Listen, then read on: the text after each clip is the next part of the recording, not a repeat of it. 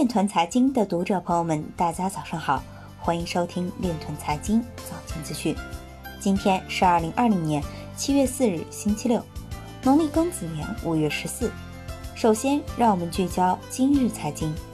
欧洲警方渗透加密信息应用程序后，进行大规模逮捕活动，超两千五百个奥地利商家即将接受加密货币作为付款方式。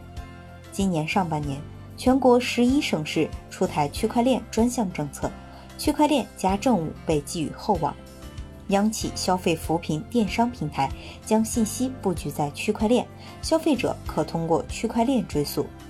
比特币适合于全球数字货币的作用。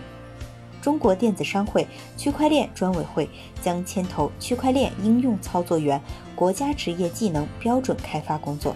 IFPC 持续为社区构建实体对接，构建去中心化的存储市场。新加坡男子因推广涉及 OneCoin 的多层次营销计划，被罚款7.2万美元。业内专家表示，2020年至2022年将是区块链高速发展的时期。证监会原主席肖钢表示，区块链贸易融资平台有效解决中小企业融资难题。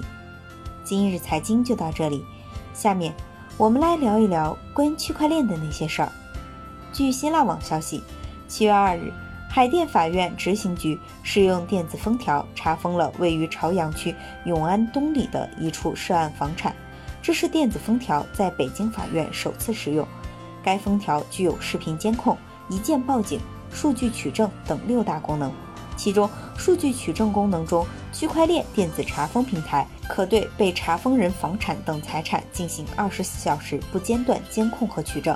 当有人试图破坏封条时，设备会立即播报执法机关的警告语音，并拍下破坏者的视频照片，及时传至查封管理平台。以上就是今天链团财经早间资讯的全部内容，感谢您的关注与支持，祝您生活愉快，我们明天再见。